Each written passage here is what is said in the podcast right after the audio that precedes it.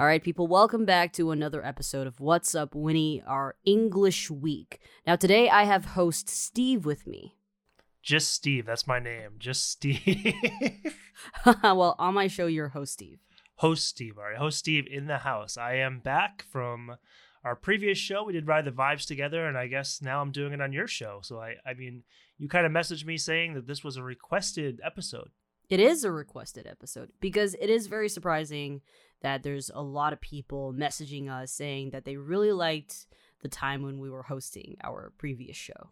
Well, awesome. I'm I'm really glad to hear that. Actually, um, it was a lot of fun to make that show, and um, of course, it had to end, which is unfortunate. But I am glad that users appreciated it and still kind of want something like that. And so, mm-hmm. if anyone out there is a host that would be capable of making that show, wink, wink, might be a good opportunity. Or for Winnie here. Yeah, totally. Uh, we're looking for different people, native speakers, to come up the show to share their experiences and talk about culture, talk about international news, or just talk about our interests. Yeah, I mean that was kind of the fun thing about Ride the Vibes is it wasn't it was pretty free, right? I mean mm. it was not really it wasn't really restricted to certain topics, yet mm-hmm. there was definitely a continuous theme in the way we hosted it in the way we presented topics that I think made people realize, like, okay, this is definitely Ride the Vibes, even though they're talking about a completely different topic. Mm-hmm. Yeah. And I'm really thankful for our previous company. They actually gave us this really awesome opportunity because when we started it, it was like the year 2020, January, and there weren't any, I think there weren't any shows that are doing this format. Not really, no. And I mean, they gave us a lot of creative control on how to make the show, mm-hmm. and we didn't really get a lot of. Um, I mean, comparatively to what it could have been, mm-hmm. we didn't really get a lot of um, push against our ideas and what how we wanted to take the show. And you know, my friend Anthony, who you met, mm-hmm. um, also a podcaster, he was really jealous. He's like, "What?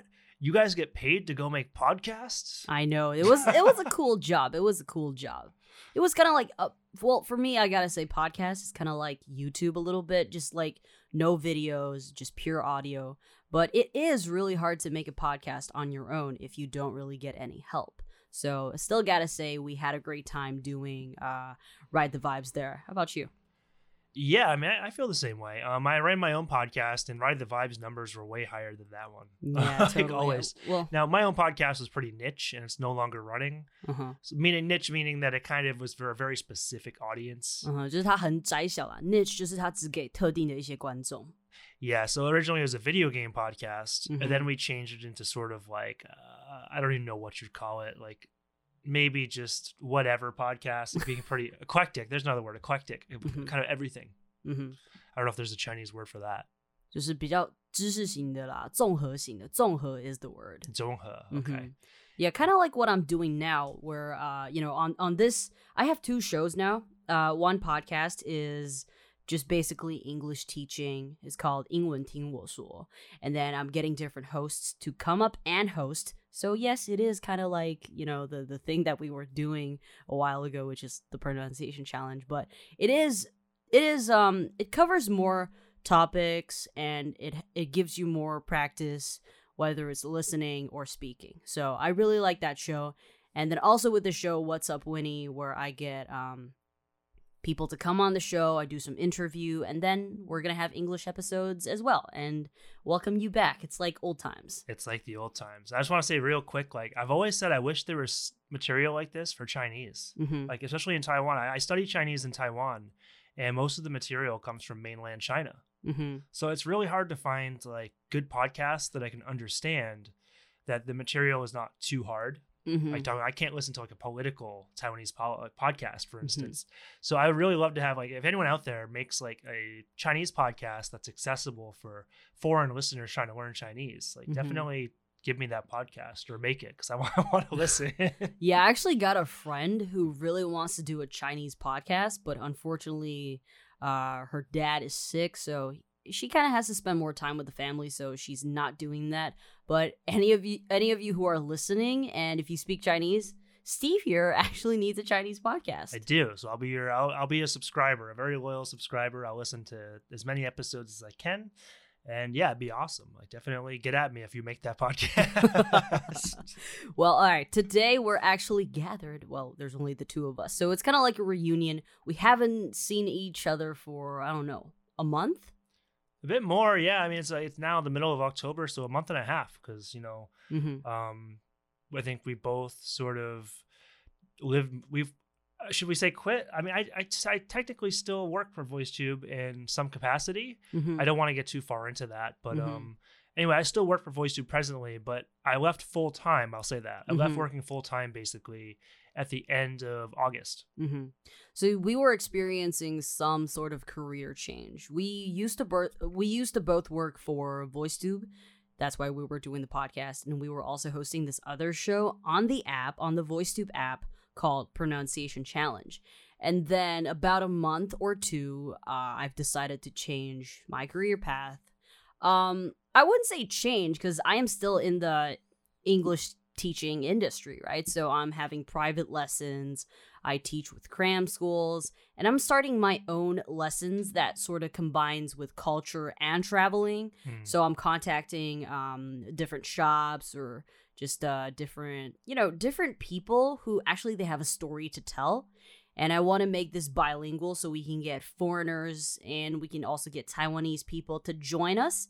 And the key, the, the ultimate goal that I want to achieve is to get people to know a little bit more about Taiwan, whether it's, you know, just a little shop in the middle of nowhere. That's still something to learn. And then for, for foreigners to learn a little bit of Chinese and ultimately make new friends. Yeah, so it sounds like you've kind of taken what you've learned at VoiceTube and some of your own passions and some of your own ideas and skills, and you sort of synthesized them and put them together to make Mhm, a sort of I'm gonna use that word again, sort of an eclectic career. 嗯哼一个综合的职涯，就是现在做的东西就比较广泛了。And I really gotta say, my time. So I started out as an intern at VoiceTube. and Everybody knows that, right? And I've been there for two years, and I gotta say, VoiceTube really elevated my career. And I learned so many things that I probably never would have learned just doing what I do. yeah, that's really good. I mean, you're young, right? It was, it was your first professional job outside of university as well, right? Yeah, I would say that. So that's a pretty important and um, I would say uh, it's a milestone job. It's something, or it's a watershed job. It's something that kind of changes your life. Or at least it did for me too. It's a watershed moment, meaning that it's like kind of special, and it's un- it's gonna kind of like have impact in the future. hmm Because you know, from VoiceTube, it gives you this momentum, right? Yeah, it does. And for me, my first job outside of university was basically teaching in Korea. hmm And I loved that job. I worked there for two years, pretty much like you did at VoiceTube, hmm and it was really awesome. And it made me really think that I might want to be a teacher. Like hmm I didn't really have that in me before. And I was like, oh man, I love teaching. It's so much fun. And of course, that's kind of waned a little bit since Mhm. then. Like I've kind of lost the interest to be in the classroom all the Mhm. time and be teaching. But yeah, I think that first job after university is just really, really. It feels good for some reason. yeah. It can. Before I came to VoiceTube, I was actually working for a drama drama company. So they they they go around Taiwan. They they have their English shows and they have their they have their bilingual shows, and then they started a studio. So it's kind of like a drama studio where kids can go there and learn English. Uh, I'm I'm still working with them. Uh, we're gonna have like a Taitung um drama camp soon. So I think that job also elevated me and changed me a little bit. My former boss that I worked when I was working with that drama drama company, he was actually my professor in college. nice. Yeah, so then he actually guided me in in the beginning of my career when I started doing some translation, when I started doing some acting, and that is what got me into VoiceTube. So I was like I was I, I had some free time during that time, but I really don't want to waste any of my time and I needed money, so I was like I saw this post on 104, you know, the 104 Mhm, yeah. thingy. And um, they have they're looking for interns for VoiceTube. But when I got in there, I never thought that I would be hosting this daily pronunciation challenge show. Because I gotta say, um, before I applied for that, I, I I I've definitely heard of VoiceTube, but I've never used it because I'm not I'm not their target audience uh, target audience, right? I'm not. So I was really surprised that I I actually get to host it. How about you when you when you applied for this job? Well, that came. I, I taught for three years in Taiwan before that job, and I was really starting to get jaded and burned out with it. Mm-hmm. Um, I worked for a couple of schools that I would say are less than desirable to work for, or it's not such good schools. Mm-hmm. I did it for two years, and I just felt really exhausted and just like, oh my god. It, it started affecting my life outside of work too. It started making me feel kind of lazy and like not really like I want to do anything and in that time i started kind of losing the focus on my you know my hobbies and my long-term projects mm-hmm. so i took about a month off i went home i went to europe took a good trip and then i came back and i told myself i was like you're not going to teach mm-hmm. you're going to do something different you're going to do something different and so i applied for jobs you know a couple other companies as well but i ended up working at voicetube and so for me it was really um, the biggest thing it did for me was give me the confidence booster that I can do other things other than teach. Mm-hmm. And it you know, it looks better on my resume to have something that's, you know, not having like a fourth school on my resume, having like a company instead of just another cram school. Yeah. So that's basically when you started to realize you like the writing and recording? Well, I've always liked writing and I did it. I worked, I wrote for a website for two years from 2017 to 19. Mm-hmm. Um, I've always been a writer since, you know, basically high school. So, um, and my, I've always been, my teachers have always said I was good at it. So it's something I've definitely always done. Uh, but I never, I didn't do it in a professional capacity really mm-hmm. until the last few years. And VoiceTube gave me a chance to do that, mm-hmm. sort of mixing education and teaching with more kind of professional writing. Mm-hmm.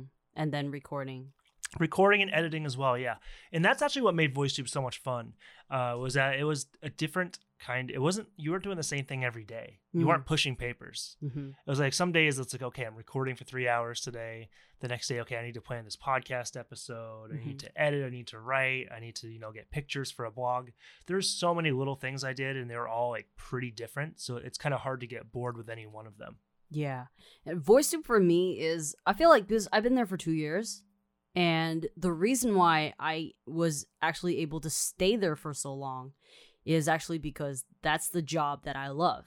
Before that job, I was sort of like switching between jobs and jobs, and I was taking some freelance work. And I, I used to hate to uh, work for just one company. But once I started to work with VoiceTube, I really like the vibe there. I really like the people there and they actually got me doing this recording thing which i actually doubt that i have the ability to do.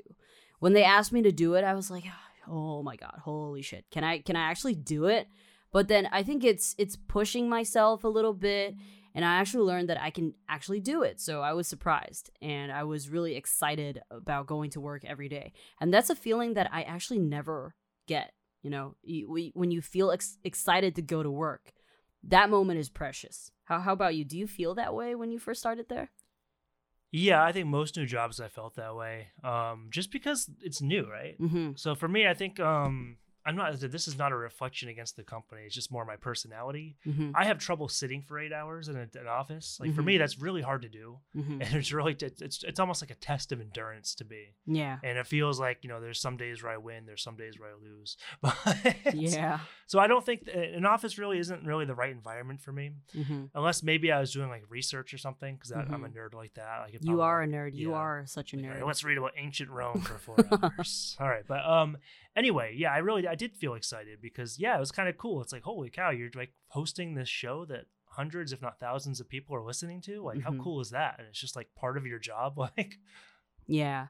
Well, I gotta say, after a year or year, maybe yeah, maybe a year and a half, I kind of wanted to leave the job, not because that the job was bad. Um, you know, if if if you know me in person or if you actually just follow me on Instagram, you know that the the job that I do at VoiceTube is actually very fitting for me.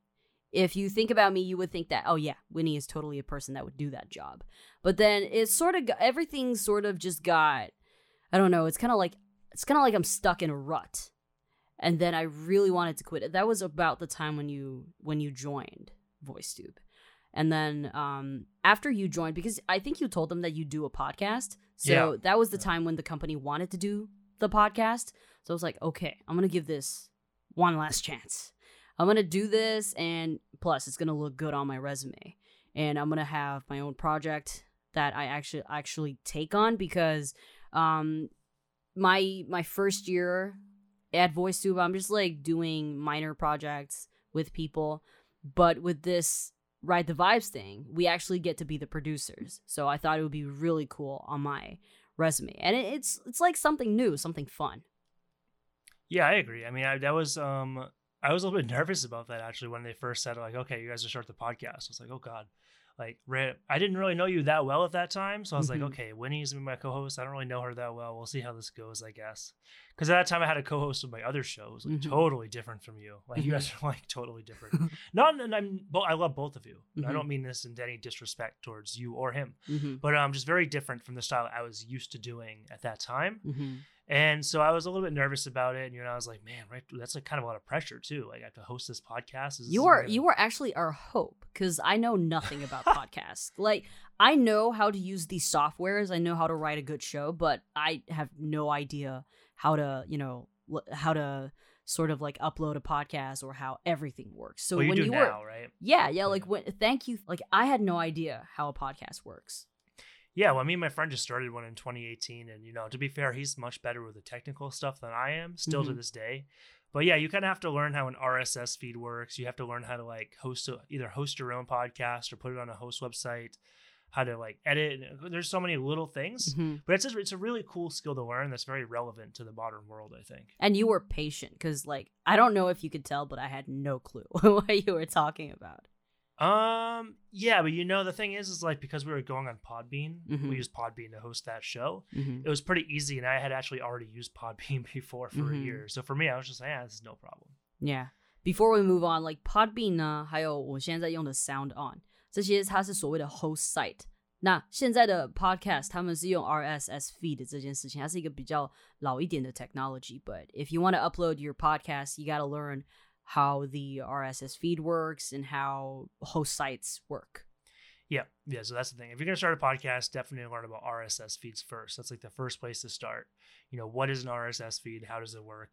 And perhaps you can do an episode more on that later. But I don't think we should get too far yeah, we're into not that rabbit hole. Yeah, and then we started doing that for like the the first two the first two months was like just planning and getting the details set up. And it took us a long time to actually get the podcast on Apple Podcast. For some reasons, Apple Podcast always takes so long and it's it's a little bit complicated with with Apple. Like everything is just so complicated. Everything, right? Apple. Yeah, that's I don't have any I don't have any products by Apple. All my all my products are Apple. yeah, that, that's how it is, right? You're either no Apple or all Apple. That's yeah, I mean, I gotta say, Apple is is really good when you're using all these softwares. They're really convenient and they they they have a tendency to not crash. You mm-hmm. know, like with, with with Windows I feel like it's just harder to use with all these um, technical equipments and all that. I don't know. I've been using Windows my whole life, so like for me, maybe you Mac, should change it like, up. I feel like a fool when I'm using a Mac. I don't. I don't. Just be honest, I don't really want to. Mm-hmm. Um, I do like iPhones. Mm-hmm. if I consider changing anything, it would be my iPhone. I would mm-hmm. never. I would never go from Windows to Mac on a computer though. I just mm-hmm. couldn't. I've been using Windows since I was like I don't know, like seven years old or something. Mm-hmm. The XP or like was it? Oh, even... Oh, geez, when I first started using it, it was 98. Oh, all right. So I was kind of in that transition. I was like, I used 98 for like several times, and then we started using XP. I mean, I did. My uncle had 95. Like, my uncle had a computer, and I remember using Windows 95. But um, at that time, I didn't know anything about computers. I was just a little kid. Mm-hmm. So the first time I used a computer was Windows 98, back in like yeah 98 or 99. So it's interesting. We're kind of like in a time of you know when technology is kind of like advancing. So I, I've actually experienced a lot from, you know, 98 to XP and then from your Nokia to your iPhone. It's pretty cool. Yeah, that would actually be a cool Ride the Vibes episode, just to talk about all the changes in the last 20 years. Because technology does move so fast. Mm-hmm. Um, it does, I mean, it, it, like anything, like phones, video games, computers, like any technology you can think of has just changed so much in even like a decade. Yeah. No, almost, you think like a decade ago, smartphones were like barely they were like almost like a luxury that not everyone had. Yeah, if you like if you had a phone, even just like a Nokia, people would be like, "Oh, damn, you're cool." And they probably think you're rich. Well, 10 years ago, I guess it was probably BlackBerry. BlackBerry, yeah. Yeah, Blackberries. But anyway, yeah, so I mean, I guess that's the thing. We started the podcast and ended up growing and becoming bigger than I thought it actually would be. I, I was, was surprised, surprised that it actually worked. I was very skeptical of our like of how the show could go cuz we were the first to do this kind this kind of show in Taiwan and VoiceTube at that time never really done this before. And I gotta say, we don't really have a lot of resources when we were doing this. We sort of, it's kind of like an independent show, but we definitely got a lot of support from our colleagues. So that's something to be happy about, I guess. Yeah, I mean the fact that we got over a thousand listens, maybe over two thousand listens at some point. I mean, it's just mm-hmm. it's it's pretty awesome. Because yeah, like you said, we were mostly doing this stuff kind of like you know on our own social media and trying mm-hmm. to really promote it using kind of like you know very lo-fi budget friendly options. yeah. We didn't have ads poured into the show and ad money and you know all that all the support from like you know we didn't have a lot of financial support. Yeah, but we have a lot of like moral support from our colleagues. Yes, yes, there was. There was a lot of people that said a lot of good things with Ride the Vibes that really enjoyed it. A lot of ideas, suggestions, you name it. So there was a lot of support, and I thank everyone for all the support that you gave, listeners, colleagues, yeah. else. And our users were trying very hard to help us promote. So extra points for that. We love well we, we got to call them listeners now because we don't work for voicetube anymore but yeah um after after we leave voicetube uh the show isn't going on anymore so right now i'm thinking of just doing something. Well i don't want to say bring it back but just like extend it. Make something new that also teach people english and culture and just like what was the word that you were using? The 综合 word Oh, eclectic. Yeah, I want to do something like that and just have a good time when I do this because it's important that when you're doing a project, you actually gotta love it. If it becomes kind of like a burden for you, I don't think it's a good idea. I mean, there's already enough stress in life.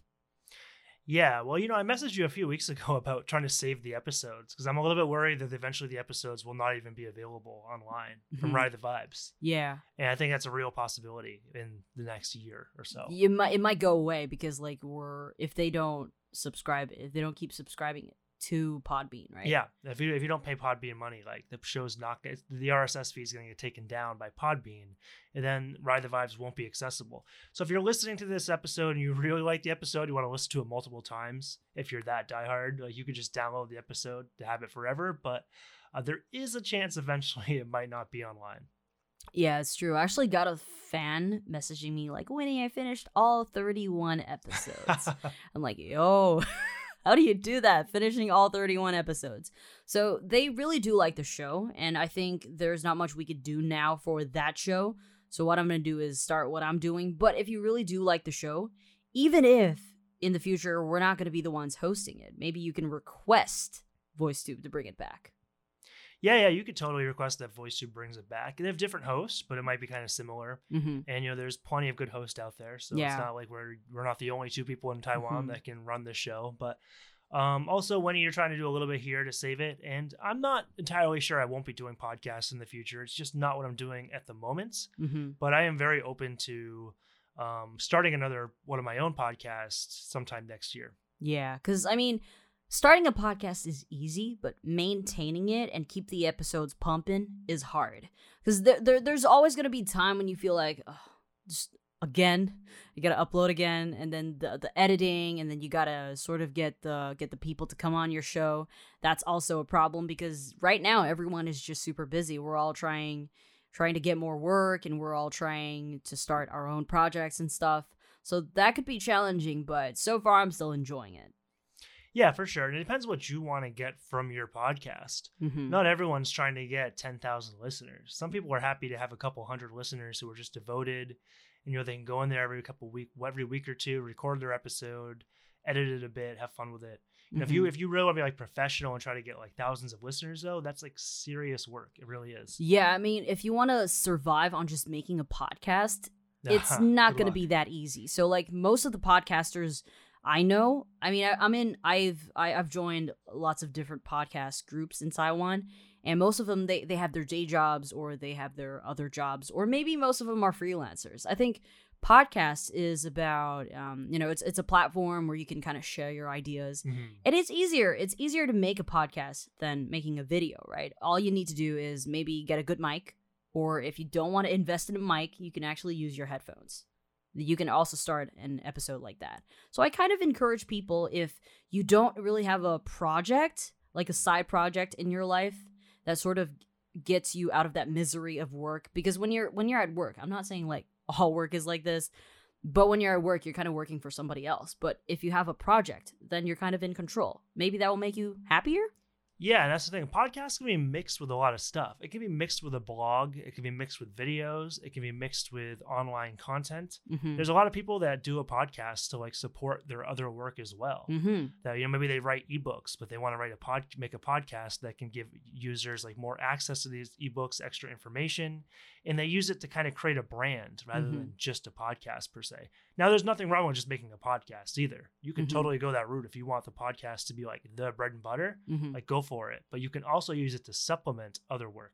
Yeah, well, if you want to make your podcast valuable to yourself, I guess the best way to do it, because you know, with YouTube, I see a lot of like tutorials of maybe trainers, personal trainers, like they're teaching you how to mm-hmm. work out and how to use these machines in the gym and then there's they're saying how oh this is my gym and if you want if you if you're looking for a personal trainer this is my contact info. So you can totally use podcasts sort of like an advertisement. You can boost your own pro- products. Yeah. The last thing i'll say about podcasts on that note though is that think about what your topic is because um you mentioned like gym trainers. I don't think that's a great idea for a podcast. Yeah, probably just not because it's idea. so visual, right? You mm-hmm. need to mm-hmm. kind of see what you're doing for an exercise. Mm-hmm. Also, I learned like video games not really great for podcasts either because people really want to see the game. They want to see the gameplay. Yeah, they want to. Also, very visual. So mm-hmm. you might want to think what would work well um, being used in just an audio format. Mm-hmm. And when mm-hmm. people are kind of like too busy to watch videos or too busy to read a book,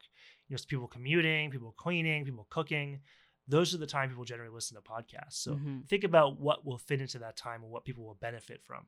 Yeah, I would I would say education is pretty awesome. So you can totally try that out. So yeah, that's pretty much what we're doing after VoiceTube. So I, I had a, I'm ever, having a great time. I don't think I ever talked about what I'm doing. yeah, you did. You did. All right, maybe maybe then then tell us a few. All right. Uh, since I've well, actually, I still technically work for VoiceTube. I just want to put that out there. Mm-hmm. Um, I'm also doing some other freelance recording and writing, mm-hmm. and I'm teaching a little bit. And my current project right now is to publish a book of poetry that is long overdue. Mm-hmm. These are poems from the last decade or so that I've written. The newest one in the book being from a couple months ago, and the oldest one being from literally like t- 2009, 2010. So mm-hmm. Um, I'm publishing a book of poetry. Hope to have it done by December or January. Mm-hmm. And once I finish that, I will decide what to tackle next. Mm-hmm. So yes, Steve over here is uh, is a poet. Sometimes, you know, I like I like all writing styles. So you know, I don't write. I don't have like thousands of poems, but I do have hundreds. You also wrote a novel, right? Well, I've written short stories, and I wrote a first book on a guide, basically, on how to get a teaching job abroad. so I do. I do. I've written ebooks. I've written blogs. I've written mm-hmm. fiction. I've written poetry. I, I just love writing. Uh, just kind of depends where my mood is with it. And that's another thing you didn't know about Steve. Ooh. All right. So, anything you want to add to this episode before we go?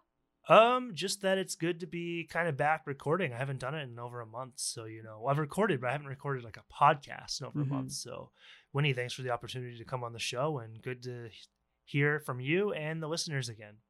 I'm really happy. Like I really like this this recording session. It's one of the best recording sessions I've ever had in the past month. I miss you, Steve. In the past month.